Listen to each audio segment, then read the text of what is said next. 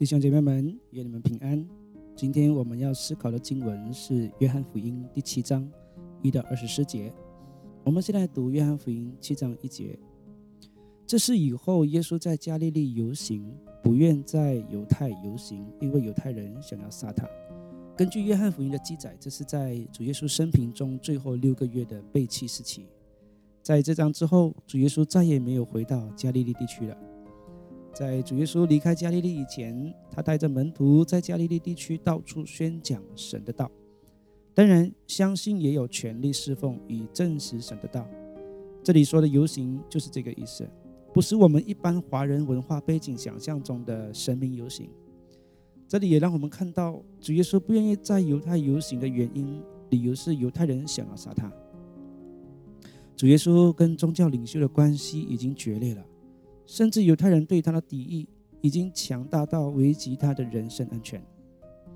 第二节到第五节，当时犹太人的朱棚节近了，耶稣的弟兄就对他说：“你离开这里，上犹太去吧，叫你的门徒也看见你所行的事。人要显扬名声，没有在暗处行事的。你如果行这些事，就当将自己显明给世人看，因为连他的弟兄说这话，是因为不信他。”祝棚节、逾越节和五旬节是犹太人应该要去圣殿朝见上帝的三大节日，在犹太历的七月十五日，为期七天。第一天和第八天都是圣安息日。祝棚节时期，圣殿会点亮四个大油灯，灯光闪耀照着圣殿。这个仪式的目的是为了纪念上帝带领以色列人出埃及时以云柱。火柱引导百姓。当时以色列百姓也在旷野居住在帐篷当中。这是个大油灯被点着了，是这个节气的重点，非常闪耀和明显。在第八章，我们看到主耶稣在这节气的最后一天，对着世人大声的说：“我是世界的光。”根据约瑟夫的记载，这个节气也是以色列人当中最为欢迎的节日，因此当时有许多犹太人都上来过节了。主耶稣的兄弟带有讽刺的意味，鼓励他去过节，因为如果你要为了得着名声，你就必须在很多人在的时候行，这是最好的机会了，上去过节吧。此时主的兄弟都不信耶稣是基督，但复活以后，主耶稣也亲自向他们显现，后来他们都成了主的门徒。新约中有两本书是出自耶稣的兄弟，一本是雅各书，另一本是犹大书。第六节到第十节，耶稣就对他们说：“我的时候还没有到，你们的时候常是方便的。世人不能恨你们，却是恨我，因为我指证他们所做的事是恶的。你们上去过节吧，我现在不上去过这节，因为我的时候还没有满。”耶稣说了这话，仍旧住在加利利。但他弟兄上去以后，他也上去过节，不是明去，似乎是暗去的。主耶稣回答说：“啊，他的时候还没有到。”在约翰福音书当中，常有这样的描述：主耶稣有他的时间，时间还没有到以前，主耶稣还不会上十字架。等到上帝的时候到了，他就会为我们救恩成全。约翰福音除了强调七个神迹、主耶稣的道之外，我们还会看到有上帝的时间。等到上帝的时候满足，事情就会成就。今天我们盼望主耶稣再来的日子也是一样，等到时候满足了，主耶稣必定再来，因为神从来都不食言。十一节到十八节，正在节期，犹太人寻找耶稣，说他在哪里？众人为他纷纷议论，有的说他是好人，有的说不然他是迷惑众人的，只是没有人明明的讲论他，因为怕犹太人。到了节期，耶稣上殿里去教训人，犹太人就稀奇说：“这个人没有学过，怎么明白书呢？”耶稣说：“我的教训不是出于我自己的，乃是那差我来者的。人若立志遵着他的旨意行，就必晓得这教训是出于神，或是我凭着自己说的。人凭着自己说，是求自己的荣耀；唯有求那差他来者的荣耀，这个人是真的，在他心里没有不义。”当节期到了，大家都在寻找他。就如我们前面所说的，这是神在摩西律法当中规定了要朝拜的三大节期。如果主耶稣是神的仆人，没有理由不会出现。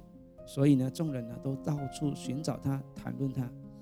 那令人伤心的是，大家都听过他的道，见过他行的伟大神迹，大家对他的认识还是没有一个定论。到底是什么阻碍了人去认识他呢？最讽刺的是，这个最大的阻碍是他们所相信的摩西五经，他们对神的话语的解读和传统，阻碍了他们认他为基督。拒绝了神为他们所差遣的人。这里值得我们反省的：我们所信的圣经，我们对神话语的认识，是更加帮助我们更爱神呢，还是为自己穿上宗教的外衣，反而不爱神、不爱人了呢？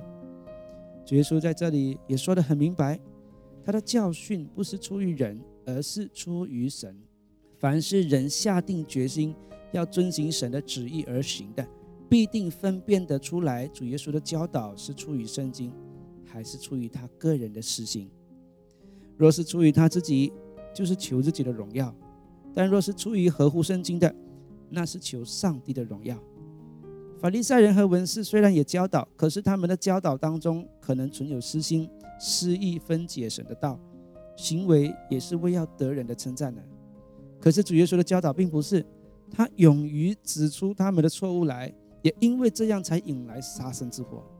当时的群众也能够分辨得出主耶稣的教导和宗教人士的教导大有分别。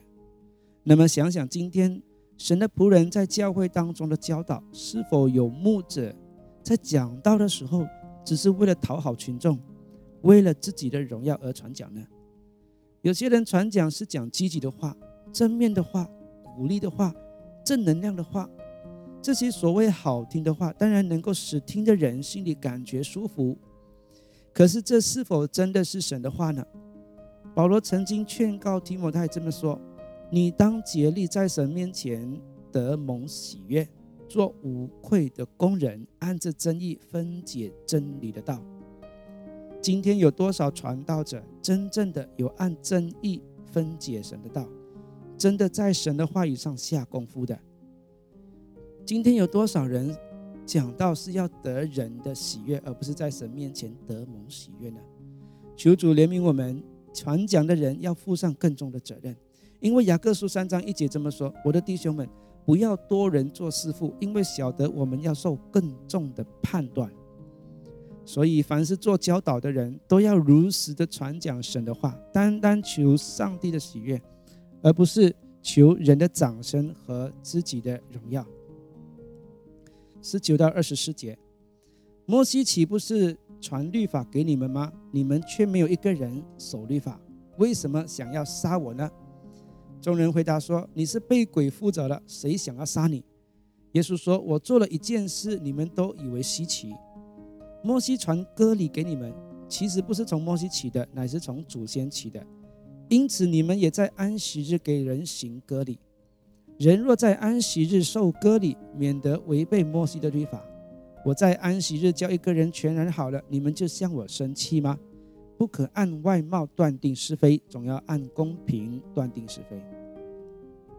那主耶稣怎么会突然谈到遵守律法这件事呢？那其实是有原因的。他们恨他，就是因为主耶稣在安息日行神迹。主耶稣医好了病了三十八年的病患，犯下了当时宗教领袖立下的规矩：安息日不可医病，医病等同于做工。主耶稣就说：“你们在安息日行割礼，不也等同于做工？那为什么我一病就算犯了规矩呢？”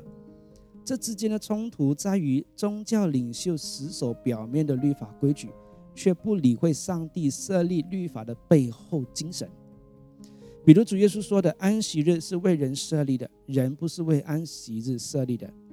他们心里想要杀他，就已经犯了十诫中的其中一条诫命，不可杀人。他们的心也见证他们的不是，说明他们只遵守表面的律法，不遵守神的旨意的最好证明。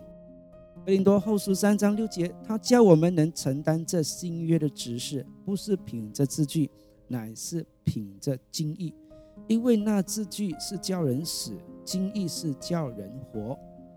我们不能守圣经表面的意思，乃是要去理解神的心意是什么。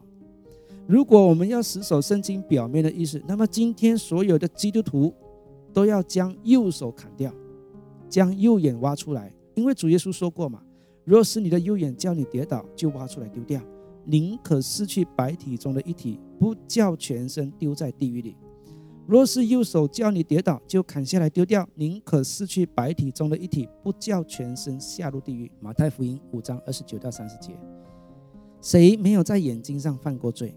谁的手没有犯过罪？那是不是都要砍下来，免得以后下地狱呢？所以我们要寻求的是神的心意，而不是死守表面律法，像当时宗教领袖他们一样。好，这是今天的读经分享，我们下期会再聊更多。如果你觉得这些读经分享很好，也欢迎你分享出去，让更多人受益，一起来认识约翰福音。谢谢。